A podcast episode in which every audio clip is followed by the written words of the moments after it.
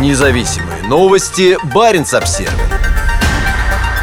Сквозь браваду патриотических Z-концертов в Архангельской области пробивается тревожная песнь смерти – на фоне усилий по повышению патриотизма и боевого духа число архангелогородцев, погибших на полях сражений в Украине, за два месяца увеличилось более чем на 30 человек. Концерты и мероприятия для поднятия боевого духа и в поддержку войны проходят по всей России. Недавно такое мероприятие под девизом «За Россию» провели власти Архангельской области. Концерт прошел в помещении местного центра «Патриот», зал которого украшали флаги и изображения буквы «З», символа российской агрессии против Украины. Среди выступавших коллективов были музыканты Северного флота и созданной Министерством обороны военной молодежной организации «Юнармия». По словам организаторов, целью концерта было выразить солидарность с действиями военнослужащих, мужественно выполняющих свой долг на Украине. Зал был заполнен людьми, многие из которых это жены, матери и бабушки мужчин, воюющих на полях сражений в соседней стране. Артисты на Архангельском Z-концерте воспевали войну и воинов. При этом ничего не говорилось о крупных потерях, уже понесенных подразделениями из региона. Судя по собранным Баренц Обзервер данным, за последние несколько недель в Украине погибло не менее 30 бойцов из Архангельской области. Благодаря социальным сетям было идентифицировано в общей сложности 32 военнослужащих. Во многих случаях источником информации о гибели мужчин являются местные паблики во ВКонтакте. Также информация о погибших делятся ветеранские организации, в том числе Архангельское отделение Российского союза ветеранов Афганистана. Эти 32 человека были добавлены в подготовленные Баренц Обзервер списки погибших из северных российских регионов. Таких списков два. В первом представлены погибшие в первую часть войны, а во втором – потери с октября 2022 года. Фактическое число погибших из региона может быть значительно выше. До ноября о многих из них писал в соцсетях губернатор области Александр Цибульский. Однако после 1 ноября на его странице в ВК есть сообщение только об одном погибшем. Из 32 человек, добавленных в список, значительная часть – это представители удаленных сел и поселков. Большинство из них было от 20 до 30 лет, но есть и такие, как Даниил Попов из поселка Удимский, которому было всего 19.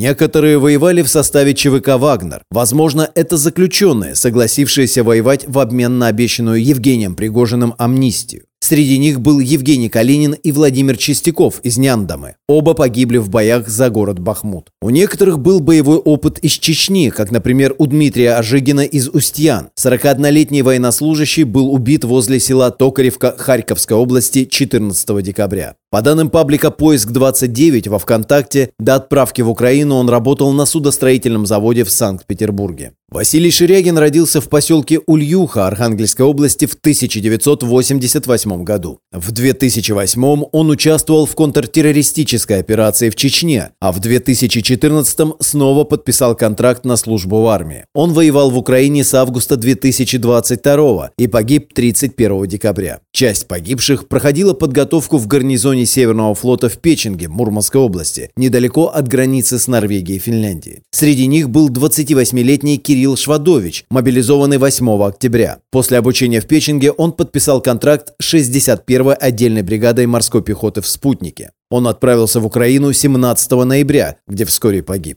Губернатор Архангельской области Александр Цибульский тоже человек с военным прошлым. Известно, что до прихода на госслужбу он более 10 лет прослужил в армии. Во время посещения Цибульским учебной части в Печенге командующий Северным флотом Александр Моисеев сказал губернатору, что военные из Архангельской области хорошо показали себя в Украине. «Я открыто и уверенно могу сказать, что Архангельский батальон в составе 200-й мотострелковой бригады Северного флота успешно выполняет стоящие перед ним боевые задачи. Ребята не сдали ни одной боевой позиции. Это говорит о том, что та программа подготовки, которую они здесь прошли, позволяет эффективно подготовить бойцов к несению службы, подчеркнул Моисеев в разговоре с главой региона.